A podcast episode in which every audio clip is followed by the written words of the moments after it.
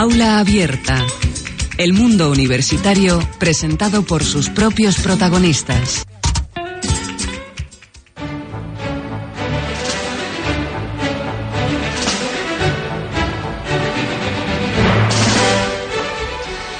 Si hay algo que caracteriza y ha dado a conocer a nuestro invitado en honoris de hoy, es las penas que aplica a los menores que delinquen en Granada. Hay mucha gente que piensa que a base de palo aprende el burro y sobre todo que para valorar las cosas hay que saber el esfuerzo que cuesta conseguirlas. Y yo personalmente creo que esto es un gran aprendizaje. Hoy Antonio Almagro ha tenido la suerte de hablar con Emilio Calatayud, juez de menores de Granada y recientemente galardonado con la Medalla de Andalucía. Buenas tardes, Antonio. Hola compañeros, decía el escritor Jacinto Benavente que es más fácil ser genial que tener sentido común, pero a decir verdad nuestro honoris causa de hoy habla con verdadero sentido común. Tanto es así que ha llegado a ser un personaje viral, pero su genialidad recae en cómo aplica la justicia, en sus sentencias ejemplares. Hoy tenemos el gusto de contar con este manchego del Albeicín, como le gusta definirse, al juez de menores de Granada, don Emilio Calatayud. Gracias por haber aceptado la llamada de aula abierta, programa que ya le concedió años atrás el Premio Universitario del Año. Hola, buenos días y nada, encantado y muy agradecido y nada, encantado de colaborar con vosotros. Antes de nada, felicitarle por eh, su última distinción que ha recibido, eh, la medalla de Andalucía el pasado 28 de febrero. Siempre es bueno que le reconozcan su trabajo, ¿no? Hombre, la verdad es que es una satisfacción muy grande. Y, y, como digo yo, los homenajes hay que darlos en vida, por lo menos los disfrutan. Y eh, eso, pues, y más en estos tiempos que se reconozca un juez, pues la verdad es que es una satisfacción. Juez Calatayud, ¿se debe juzgar de igual manera a una persona que roba por gusto a una persona que lo hace por necesidad? No, yo creo que la justicia es tratar de forma desigual a los desiguales. Y hay que individualizar el caso concreto y cada persona tiene su, sus causas y su historia y hay que ver esa historia. Pero en este sentido, ¿cree que la justicia, o mejor dicho, los jueces son justos? ¿Existe esa, eso que se llama, que se explica muy bien en la Constitución, pero que luego a efectos no se lleva a cabo? ¿Existe la independencia en el Poder Judicial? Sí, la independencia es la del del Poder Judicial está en el juez cuando pone sus sentencias. Lo que pasa es que nosotros, por desgracia, no impartimos justicia. Aplicamos la ley, que muchas veces resulta justa, pero alguna vez también resulta injusta. Nosotros aplicamos la ley. Luego lo de eh, impartir justicia es más complicado.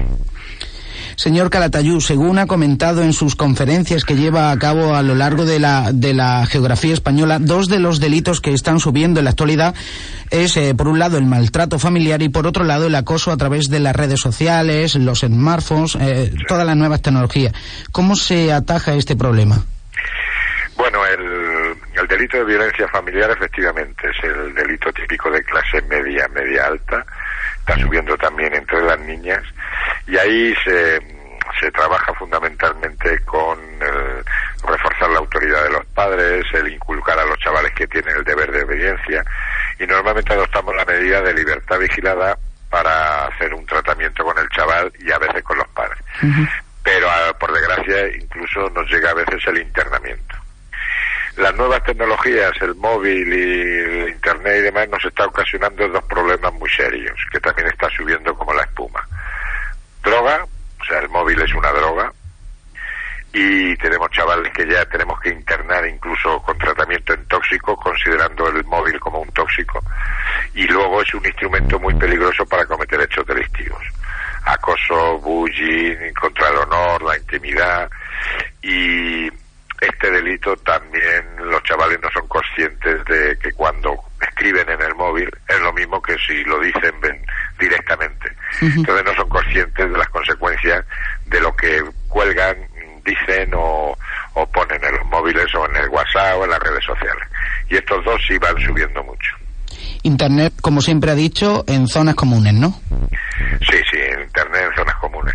El problema es que los nuevos móviles pues ya llevan Internet y llevan incorporado todos los sistemas y es muy difícil de controlar, entonces hay que concienciar a los chavales.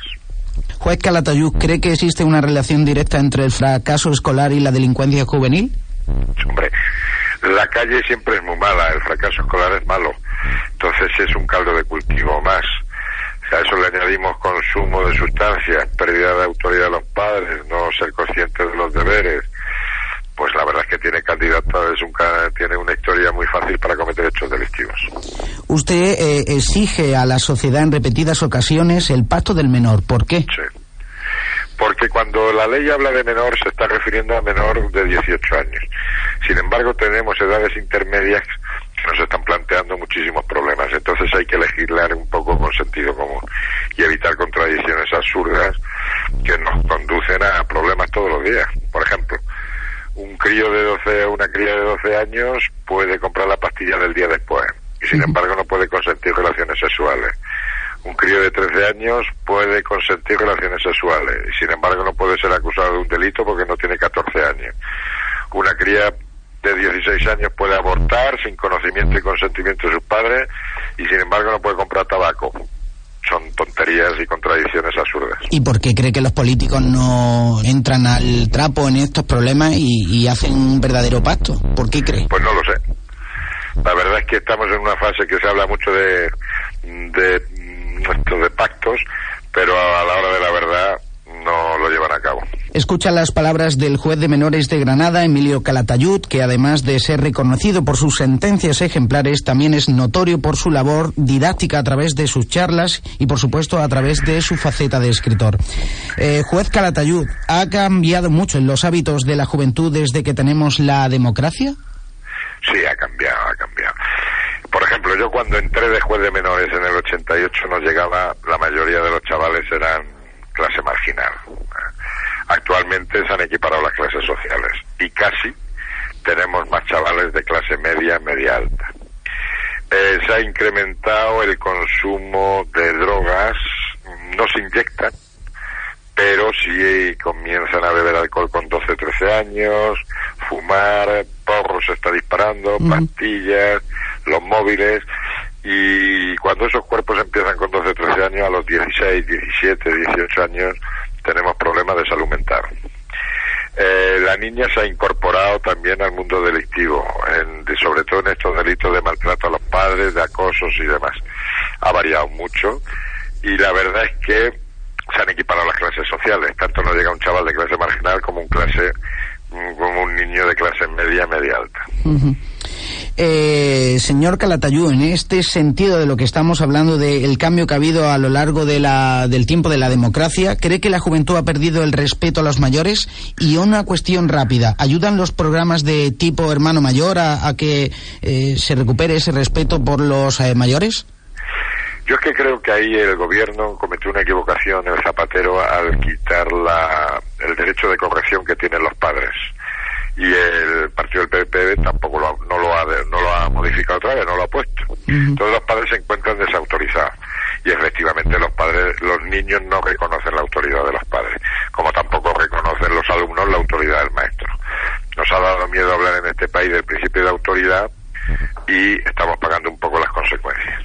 En cuanto a programas de hermano mayor, hombre, es un mercado muy bueno, está teniendo mucho éxito, pero mi consejo es que si se ve, que se vea siempre acompañado de los padres. Yo ya lo he comentado en alguna ocasión, tampoco es bueno que se dé tanto minuto de gloria a chavales por esos comportamientos, pero hay que verlo siempre en presencia de los padres. Y no olvidemos que tiene también algo de producto televisivo. ¿eh? ¿Qué opinión tiene acerca de la prisión permanente revisable? Pues que si es prisión permanente revisable, pues eh, no es eh, la cadena perpetua. La cadena perpetua no cabe. Ahora bien, el problema es quién lo revisa y se tiene garantía de que se va a revisar. Yo creo que es más fácil coger y cambiar el Código Penal y decir, pues se cumplen 50 años. O modificar la Constitución y decir cadena perpetua. Pero el concepto de prisión permanente revisable puede generar dudas e inseguridad. Juez Calatayud desde 1988 ha dictado más de 17.000 sentencias a jóvenes. La mayoría se reinsertan en la sociedad, pero ¿qué hacemos con los que no? Pues mira, yo siempre digo, el 80% de los chavales cometen delitos, pero no son delincuentes.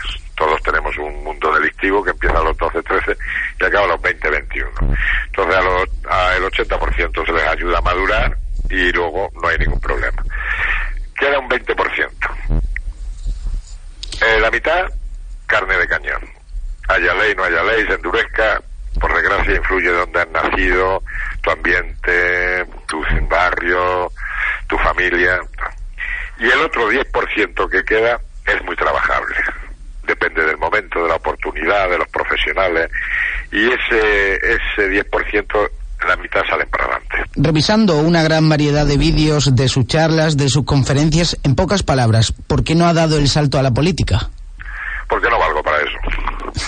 Yo soy juez, bastante tengo con ser juez, yo no valgo para la política. Hay que tener, como dice un hermano mío, y cada vez estoy más de acuerdo, los políticos no son seres humanos, son seres políticos.